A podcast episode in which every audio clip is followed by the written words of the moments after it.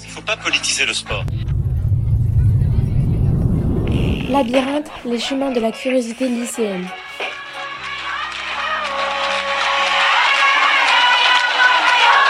La Coupe du Monde de foot est-elle nécessairement politique? Pour répondre à cette question, nous avons interrogé trois pays. L'Allemagne, le Maroc et puis la France. Avez-vous regardé la Coupe du Monde 2023 euh, Moi, j'ai euh, boycotté la Coupe du Monde euh, parce que je ne veux pas supporter la Coupe du Monde en Qatar. À Qatar, à cause des, euh, du, manque des euh, droits de l'homme et des euh, conditions de travail qui sont vraiment très... Oui, j'ai regardé la Coupe du Monde 2023 et c'était par amour de mon pays. Oui, j'ai regardé la Coupe du Monde 2023 parce que mon amour pour le foot était juste trop fort. Pensez-vous que le football est politique? Je pense que le football est politique. je me souhaite qu'il ne euh, le soit pas, mais euh, je pense vraiment que euh, la plupart des États ou, aussi des organisations de foot veulent transférer des, des leur, leur opinion politique. Oui, je pense, car tous les sports sont contaminés par la politique et gangrenés par la corruption. Donc, euh, comme le foot est très regardé, il est souvent exploité par euh, les régimes politiques de tout genre. Et la politique est aussi un sujet euh, bah, qu'abordent les footballeurs. Que pensez-vous de la participation des Russes aux Jeux olympiques 2024 moi, je pense euh, c'est très difficile de dire s'ils euh, doivent participer ou pas. Euh, par exemple, on a des sanctions pour euh, la Russie dans toutes les choses industrielles. Alors, c'est la question si on veut aussi les sanctionner dans le sport. Alors, moi, je pense il y a des, arguments pour et contre.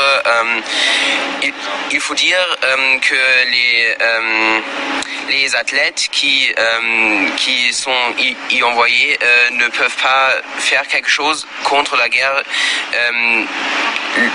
soi-même. Alors, c'est l'État qui a fait la guerre et pas le peuple. Alors, je crois qu'il faut mais aussi les athlètes euh, transfèrent euh, l'opinion politique de, de l'État parce qu'ils sont aussi euh, choisis par l'État. Et alors je pense qu'ils ne doivent pas participer aux Jeux, Jeux, olympiques 2024. je pense que les athlètes russes devraient pouvoir participer aux Jeux olympiques car il ne faudrait pas mélanger de la politique et du sport. Alors je pense que si les athlètes russes remplissent toutes les conditions imposées par les instances internationales, alors ils ont, ils ont le droit de participer aux Jeux olympiques, parce que je pense qu'il ne faut pas mélanger euh, politique et sport. Alors, pour conclure, c'est un sujet d'actualité et qui touche tout le monde au niveau international. Pourquoi boycotter la Coupe du Monde? Est-ce que le football est politique? Et comment le sport influence la politique?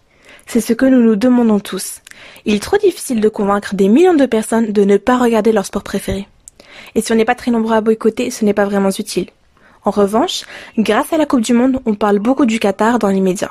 Ainsi, beaucoup plus de gens sont au courant des problèmes qu'il y a dans ce pays. Ça peut aider à changer les choses. La Coupe du Monde de football dépasse le strict cadre sportif. Reconnaissance mondiale pour les pays, tant pour ses retombées financières, son image et ses enjeux diplomatiques. La Coupe du Monde n'échappe jamais à sa dimension politique, rappelle le géopoliticien Jean-Baptiste Noé. La relation entre le sport et la dimension politique passe aussi par les différents mouvements de reconnaissance acquis par le sport. On use du sport pour des revendications politiques. En fait, la reconnaissance politique peut passer par le sport. Certains petits pays ont besoin du sport pour être reconnus internationalement.